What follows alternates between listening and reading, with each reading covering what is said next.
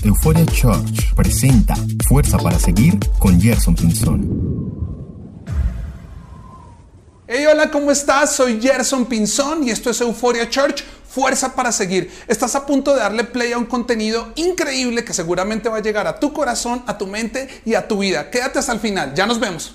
Y hoy damos inicio al segundo episodio de mm, esta serie que le da contexto y marco a esta campaña que estamos lanzando y se llama la verdadera euforia. Y quiero contar o iniciar contándoles que yo considero que hoy tengo varias familias.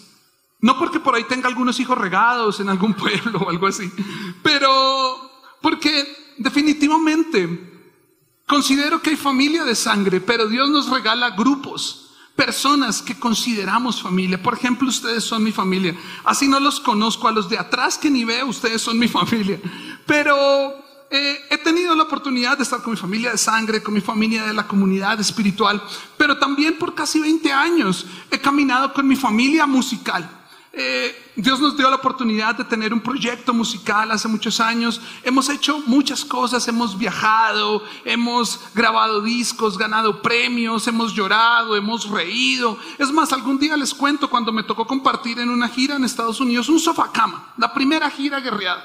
No había más sino un sofá cama para mí el bajista. 27 días durmiendo con él, venía a dormir con mi esposa y ahora dormía con él. Eh, los primeros días yo estaba así en el borde, ya a los 10 días ya le echaba la pierna, era calvito y le consentía la calva. Eh, si usted tiene pareja calvita, consíntale la calva. No, no hagan eso en público. Em, pero resulta que un día tuvimos otro evento en el sur de la Florida y esta es de esas historias alerta aeropuerto.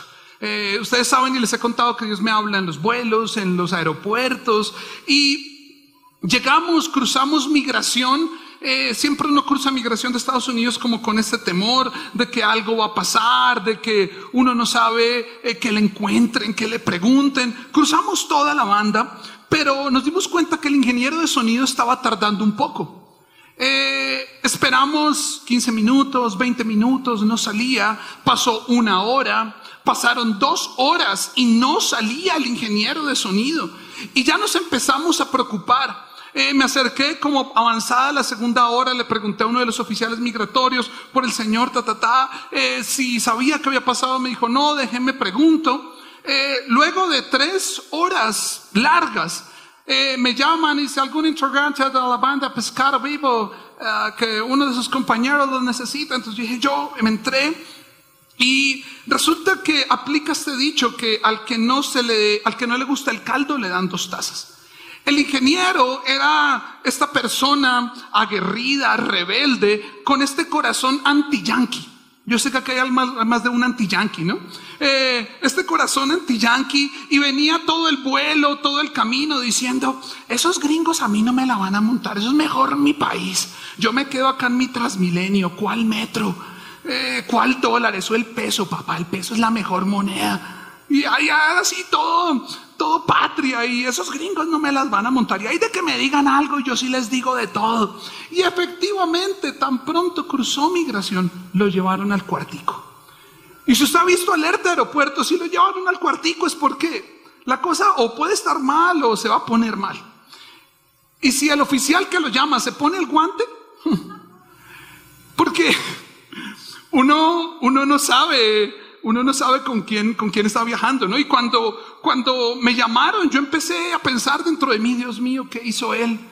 ¿Será que si era verdad que la masa para hacer arepas que le llevaba la abuelita que se fue a vivir a Miami hace 10 años, que extrañaba la arepa colombiana, era real? ¿Qué lleva en el estómago? ¿Qué, qué intenciones tenía? Entonces yo llego un poco como preocupado porque tardó mucho en salir, entro a esta oficina migratoria y me explican que nuestro ingeniero de nombre John Alexander Pulido tiene un homónimo asesino del estado de California que están buscando por todo Estados Unidos, que se llama como él y se parece a él.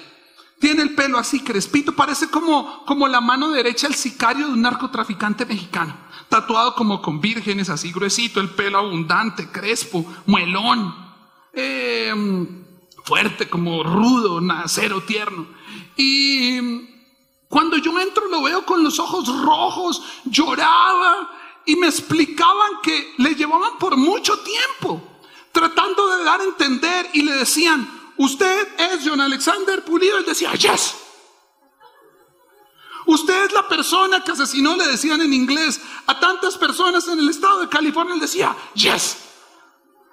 Usted es prófugo de la justicia norteamericana. Yes. Solo decía yes. Entonces esto hizo entrar en conmoción a los agentes migratorios y, y, además se parecía mucho, respondía al mismo nombre. Eh, entonces, cuando yo entiendo la situación y le hablo en español, él me dice, no, no. Y comienza a decirles, forgive me, forgive me. Y, y les expliqué, lo dejan salir. Eh, y, y, en medio de eso les dice, bye gringos. Y se va así como todo lleno de, de orgullo. Y me dice, Jer, gracias. No sé qué hubiera pasado si yo hubiera venido solo. No sé qué hubiera pasado si ustedes no hubieran estado aquí porque no sabía qué decir, probablemente ya me estuvieran deportando, probablemente me hubieran reseñado y me dijo, igual yo sí amo Estados Unidos, es más, yo me quiero quedar acá. Y esto me acordó que la Biblia nos enseña algo fundamental y dice, hay del solitario que cuando se caiga no hay quien lo levante. Sabes, en la búsqueda de euforia, que este sistema de vida nos propone, eh, nos deja esta filosofía e ideología que lo importante es tu propia satisfacción. Lo importante es construir tus propias experiencias y vivencias. Lo importante son tus propios logros. Esta forma de vida en la que estamos viviendo hasta hoy nos ha arrinconado a una postura de aislamiento, soledad e individualismo, donde prácticamente cualquier tipo de compañía, cualquier tipo de comunidad o grupo o familia se termina volviendo un estorbo en lugar de una plataforma. Y nos ha dejado este estúpido pensamiento. La vida es mejor solos, no necesito a nadie.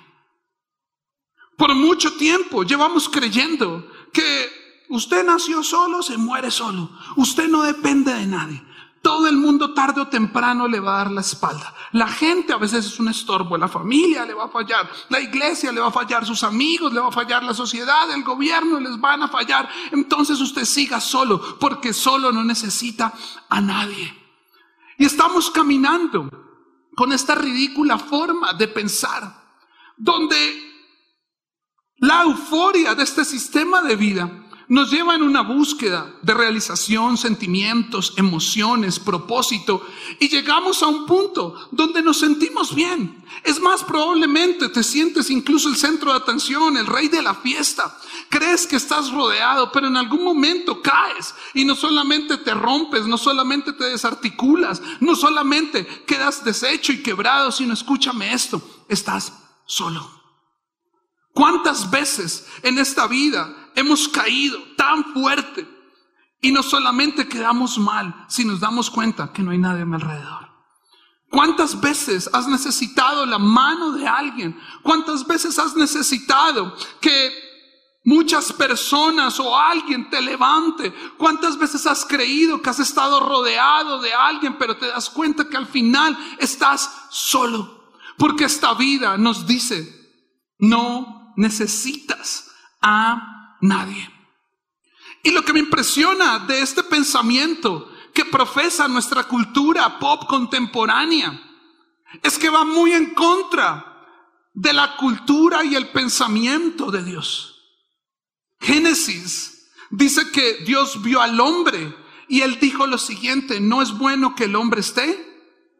No es bueno que el hombre esté qué? Una vez más, no es bueno que esté.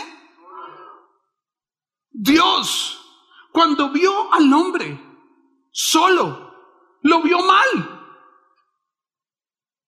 Cuando Dios vio la soledad, el individualismo, el egoísmo, la soledad del hombre, dijo, eso está mal. Y escúchame esto, La respuesta a lo que estaba mal en el hombre no se constituyó en un pensamiento, en una filosofía, en una religión, en el profesar de una fe, en un sistema financiero, en un sistema económico. ¿Sabes en qué se constituyó la respuesta a la necesidad del hombre? Compañía. Y de ahí nace el primer concepto de comunidad y es familia. Dios a la necesidad del hombre creó una comunidad, creó personas, creó compañía, creó familia. Pero luego más adelante, ustedes saben que la, antigüedad en, en la palabra de Dios tiene dos momentos, Antiguo y Nuevo Testamento, y en el centro está Jesús. Después de la muerte de Jesús vuelve a haber una necesidad impresionante en la tierra, en, la antigüedad. Y Dios crea Nuevamente, ante ese caos, necesidad, había mucha sangre, persecución, violencia, había un problema económico y social fuertísimo en ese momento de la humanidad. Nuevamente, no crea una religión, no crea una fe, no crea una autoridad, crea otra comunidad y la llamó la iglesia. Esto quiere decir, amigo y amiga, que estás hoy acá conmigo y los que están en casa. Jesús es lo que necesitamos. Pero Dios creó dos instituciones para nuestra bendición, dos comunidades, familia, iglesia.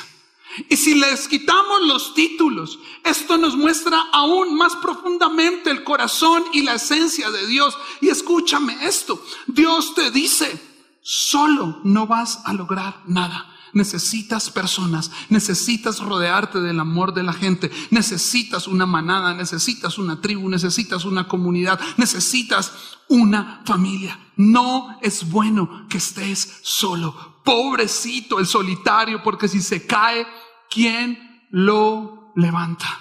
¿Sabes? Solos podemos llegar más rápido, pero juntos vamos a llegar más lejos. Voy a decir esto una vez más. Solo puedes llegar más rápido, pero juntos vamos a llegar más lejos. Quieres llegar lejos en esta vida. Quieres vivir la verdadera euforia que no es individual, que no es solitaria, que no te hace sentir el centro del mundo, el centro de atención, el rey de la fiesta por un segundo y después te caes y estás solo. Empieza a vivir en comunidad. Y por eso este episodio se llama La verdadera euforia es comunidad. Hechos 2 capítulo, Hechos capítulo 2, versos 42 al 47 dice lo siguiente. Los creyentes forman una comunidad. Todos los creyentes se dedicaban a las enseñanzas de los apóstoles, a la comunión fraternal, a, a participar juntos en las comidas, entre ellos la cena del Señor. Si usted está gordo o gorda, siéntase feliz porque esto es lo que mejor sabe hacer un cristiano, comer. Entonces, si usted le han dicho, usted no está tan bien parado con Dios, muéstrele su barriga y diga, yo soy un buen cristiano, porque los cristianos participan juntos en las comidas. Y la oración, versículo 43. Un profundo temor reverente vino sobre todos ellos y los apóstoles realizaban muchas señales milagrosas y maravillas. Todos los creyentes se reunían en un mismo lugar y compartían todo lo que tenían. Vendían sus propiedades y posesiones y compartían el dinero con aquellos en necesidad. Adoraban juntos en el templo cada día se reunían en casas para la cena del Señor y compartían otra vez sus comidas con gran gozo y generosidad. Todo el tiempo alabando a Dios y disfrutando de la buena voluntad de quién? De toda la gente. Y cada día el Señor agregaba a esa comunidad cristiana los que iban siendo salvos. Este relato no, no nos ilustra solamente lo que estaba sucediendo en ese momento socialmente, sino este relato deja estipulado para la humanidad los estatutos de fundación, de fundamento, de lo que Dios soñó y pensó para la comunidad de creyentes. Si en algún momento sientes que tu comunidad se está perdiendo, vuelve a estos versículos y lee lo que debería hacer una comunidad cristiana. Pero me encanta que lo que dice acá es que lo que Dios diseñó fue una comunidad. Repito una vez más, no diseñó un templo, no diseñó un sistema, una estructura, una religión, diseñó una comunidad. Sabes, el vocablo comunidad proviene del latino o del latín comunitas y se refiere a un conjunto, una asociación o un grupo de individuos que comparten elementos como características, intereses y objetivos en común. No le da un tinte de niveles, no hay alguna condición, sino habla de igualdad todos dando, todos recibiendo, todos siendo iguales, todos permitiendo ser parte de. Sabes, también la sociología dice lo siguiente, que tú eres el conjunto o el total de las cinco relaciones más importantes de tu vida. O por lo menos dice lo que te vas a volver. Esto quiere decir que tu vida no es descrita principalmente por tu individualidad, sino por las personas que te rodean. O por lo menos va a definir en qué te vas a convertir. Por eso para el día de hoy te tengo una pregunta muy importante. ¿Quién es tu comunidad? ¿Quiénes te rodean? ¿A quién hoy tú puedes darle el título de familia? ¿A quién puedes darle el título de tribu? ¿A quién puedes darle el título de amigos? ¿Quiénes son las personas que sustentan tu vida en todas las áreas? ¿Quién es tu comunidad? Y hoy yo te digo algo de lo que estoy convencido. Dios te trajo acá para ser parte de esta comunidad. Dios te trajo a este lugar para que puedas sentir, saber y tener la convicción de que aquí perteneces tal y como tú eres. Dios te trajo a este lugar para que lo ames, te relaciones con Él, con la comunidad, pero principalmente que ames a las personas que están alrededor. Porque la única forma de construir un mañana es juntos. Dije, la única forma de construir un mañana es juntos. Entonces, cuando tú entiendes que la verdadera euforia no proviene de tus estímulos, de tus sensaciones personales, individuales, de cómo percibes tu vida, de cómo alcanzas tus logros, de cómo, de cómo llegas lejos, sino de comunidad. Vas a empezar a tener una serie de valores permanentes. Porque la euforia que este sistema de vida promueve es pasajera. Te hace sentir bien por un rato y luego te suelta y luego te deja solo, luego te deja abandonado. Pero cuando tú entiendes que la verdadera euforia busca construir en ti cosas eternas, principios eternos y permanentes, no temporales y pasajeros, tu forma de entender la vida y de vivir la vida va a cambiar. Por eso la verdadera euforia en comunidad, no en soledad, no en aislamiento, va a generar en ti tres cosas permanentes. Si están listos, tomen nota. Número uno, la verdadera euforia en, comunidad forma tu carácter. Forma tu carácter. Mira lo que dice Proverbios 27, 17. Como el hierro se afila con el hierro, Así un amigo se afila con un amigo. ¿Sabes? Cuando tú piensas en esta imagen que narra este escritor, dos hierros forjándose, no es un consentimiento, ay pobrecito, yo estoy contigo, todo va a estar bien. No, no, no le hagas caso a lo que la gente te dice. La gente es egoísta. La gente, la gente es, la gente es mala. No, cuando pensamos en un hierro forjando otro hierro, escúchame esto, necesariamente hay chispas. Entonces, para que tú logres ser una mejor persona, te van a tener que sacar la chispa.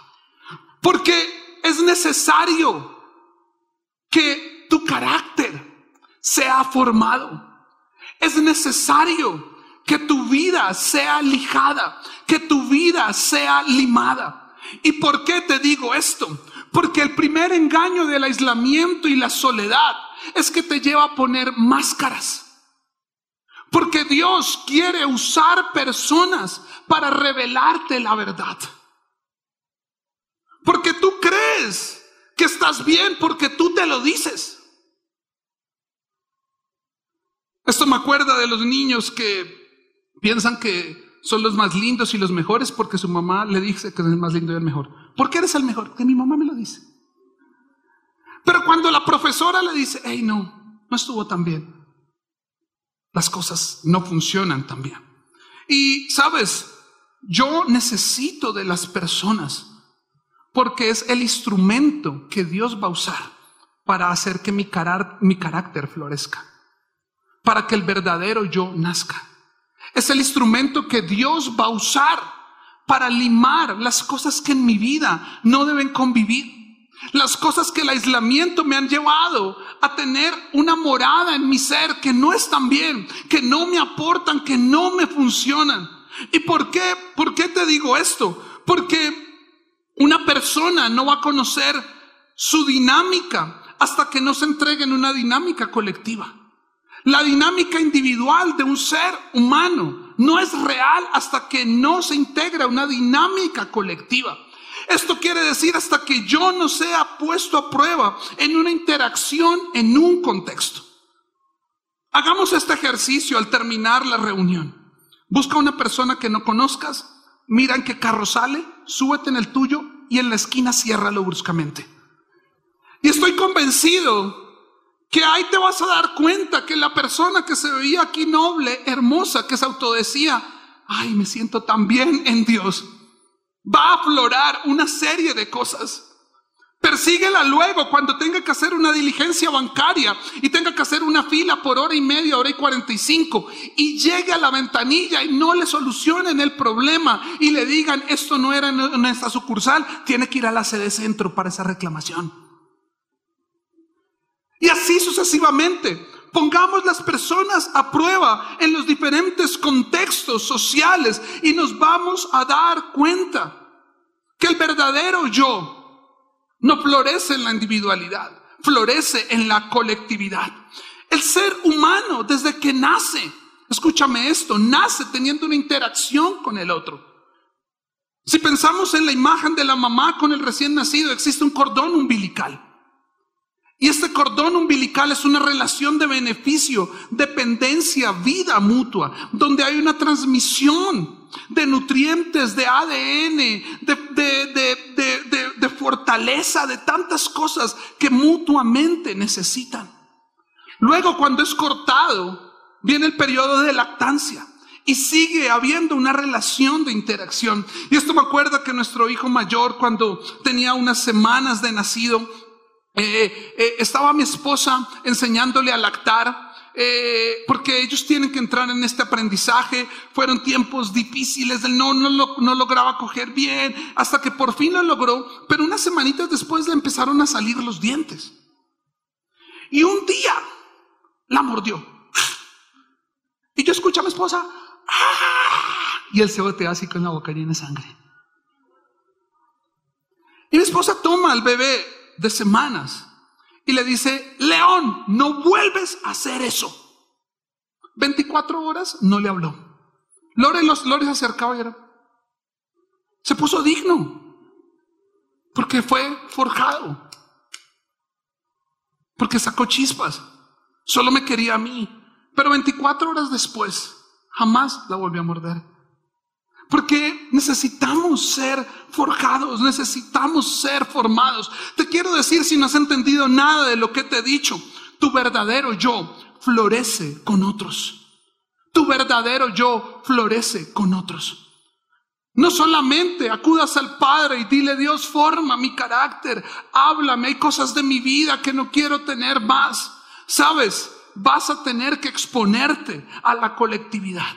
Porque probablemente la persona que tienes al lado, las personas que llamas familia, tribu, comunidad, iglesia, son la herramienta que Dios está usando para sacar lo peor de ti y que lo mejor empiece a florecer. Malas noticias. Las personas no fuimos hechas de piel, fuimos hechas de hierro. Y cada vez que nos estrellemos con la humanidad de las personas, vamos a sacar chispas. Pero es muy necesario porque el Padre no te quiere dejar igual. Su tarea todos los días es formarte, es forjarte, es esculpirte. Y si es necesario destruir lo que ha hecho y volver a construirlo, Él lo va a hacer porque necesita florecer el carácter de Dios en nuestras vidas. Entonces, si tú no tienes amistades íntimas, escúchame esto serás una espada sin filo. Si no tienes amistades íntimas, serás una espada sin filo. ¿Por qué? Porque nadie tendrá la oportunidad de decirte la verdad. Amigos, a veces necesitamos escuchar que apestamos. Parafraseando un versículo que no ejemplifica exactamente eso, pero dice que si conocemos la verdad seremos libres. Esto se refiere a la palabra de Dios, pero creo que aplica muy bien a este contexto. Si tú conoces la verdad, si tú eres capaz de escuchar la verdad sobre tu vida que no has querido escuchar y has aislado tu realidad del mundo, vas a ser libre. Y yo quiero ser libre del orgullo. Yo quiero ser libre de la hipocresía. Yo quiero ser libre de la agresividad. Yo quiero ser libre de la ignorancia. Y para eso los necesito a ustedes diciéndome la verdad. Y número dos, eh, Pienso que esto es muy importante que lo escuches y quiero que me prestes atención a esto. La verdadera euforia en comunidad, número uno, forma tu carácter. Número dos, incentiva tu fe. Incentiva tu fe. Una sana comunidad debe buscarte a ser mejor o ser mejor. Las personas que te rodean deben llevarte a ser mejor. Si todo lo contrario no te construyen, no te edifican y te están llevando a ser peor esposo, esposa, hijo, hija, ciudadano, hijo de Dios, hijo del Padre, familia, amigo, no te sirven. Pero las mejores comunidades y la mejor comunidad te debe llevar a ser como Jesús. No solamente te deben invitar a ser la mejor versión de ti, sino una comunidad te debe llevar a ser más como Jesús. Y aquí quiero tomarme unos minutos para poder hablarte de los conceptos y criterios erróneos que hemos tenido por mucho tiempo de las supuestas comunidades que deben incentivar nuestra fe. Y yo los veo y los imagino como un triángulo y un círculo. Hasta hoy creemos que las comunidades espirituales, las iglesias cristianas, católicas, las creyentes que incentivan nuestra fe, parecen más una pirámide o un triángulo que un círculo. Parece un multinivel, un DMG, donde en la punta de la comunidad se ubica la persona más correcta, más famosa, más íntegra, el ejemplo de todo lo que deberíamos ser los que están de aquí para abajo. Entonces nos sumamos a estas comunidades de forma jerárquica y piramidal y empezamos en lugar de mirar a Dios, a la persona que está en la punta de la pirámide. Y creemos que mi fe se debe parecer a la de esa persona, que mi vida se debe parecer a la de esa persona, que debo emprender esta carrera de ascenso para intentar ser como esa persona y escúchame esto, no como Dios. Entonces, en este tipo de comunidades, los mortales como yo nos ubicamos aquí abajo. Y empezamos esta carrera de hacer puntos, méritos, calificaciones, no sé qué, para empezar a ascender. Y la idea y la meta es algún momento llegar a ser como los que están en la punta de la pirámide. Es más, he escuchado de comunidades que te dicen solo puedes llegar hasta acá, de ahí para arriba ya están todos los elegidos. Entonces viene el engaño porque tu fe no fue incentivada. Tu fe fue hipócrita. porque lo único que querías era llegar a la punta de la pirámide. Y porque a lo único que te estabas pareciendo era a otro ser humano y no a Dios. Pero la comunidad que yo leo en Hechos es circular, donde el centro es Jesús y todos giramos en torno a Él. Porque este tipo de comunidades promueven uniformidad. Estos promueven unidad. Estos promueven uniformidad. Estos promueven diversidad. Estos quieren que todos se parezcan a su líder, vivan y hagan lo que el líder diga. Este te acepta como eres y lo importante es que tu vida gire en torno a Jesús. Y es acá, amigos, donde tu verdadera fe es incentivada.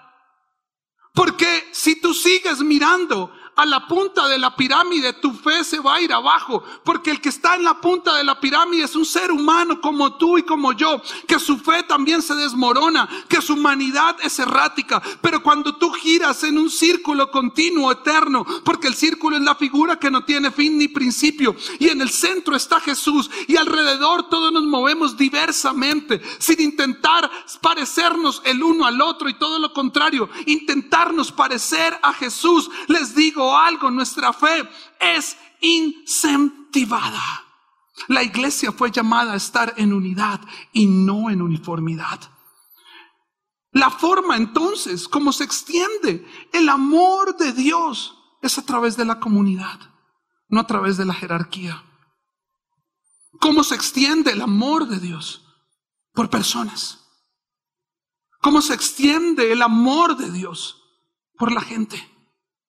¿Cómo, ¿Cómo, vamos a escuchar la voz de Dios, la fe, siendo incentivada en nuestras vidas por las personas? Sabes que es el amor de Dios, el abrazo de alguien que amas, el beso de tu pareja, de tu esposo, el te amo de un hijo, el estoy para ti de tus amigos, el estamos juntos en esto. Es la voz de Dios. Saca de, tu mente que para escuchar la voz de Dios tienes que empezar a escalar. Entonces, ¿qué es lo peligroso de las comunidades que, que, que, no giran en torno a Jesús, sino a hombres? Escúchame esto.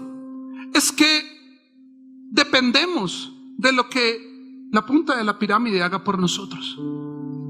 Y amigos, no hay forma que yo pueda atender todas sus necesidades pero sí hay forma que Jesús las pueda atender. Tu fe no es unas horitas acá con nosotros, una llamada, un café. Tu fe es que de lunes a lunes tu vida gira en torno a Jesús. ¿Y quieres algo más? Tu fe va a ser incentivada no por mi vida, sino por las personas que están a tu alrededor. De poder tener una vida continua de personas iguales a ti, intentando ser como el centro, que es Jesús. ¿Cómo suena eso?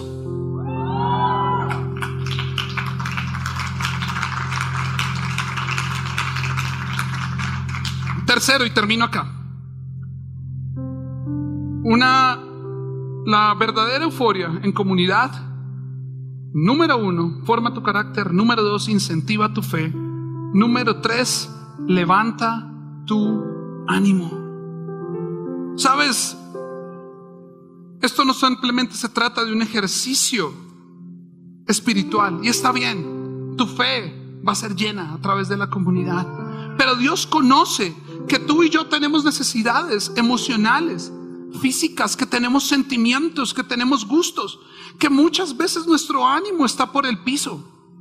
Y lo único que nos lo puede levantar es un buen chiste, es un helado, es una buena película, es un abrazo, es un puño, es un buen café. Y leo en Hechos que así como hacían un montón de cosas, cuatro veces dice, comían juntos, comían juntos, comían juntos, comían juntos. Esto me habla del ejercicio probablemente más espiritual que pueda hacer la iglesia y es tener amor fraterno. Ahí lo dice.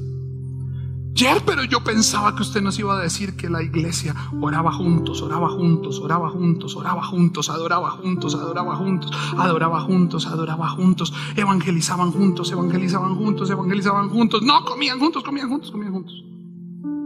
Y dice que se la pasaban en la casa de los unos a los otros, teniendo amor fraterno, compartiendo del amor de los demás, compartiendo los alimentos.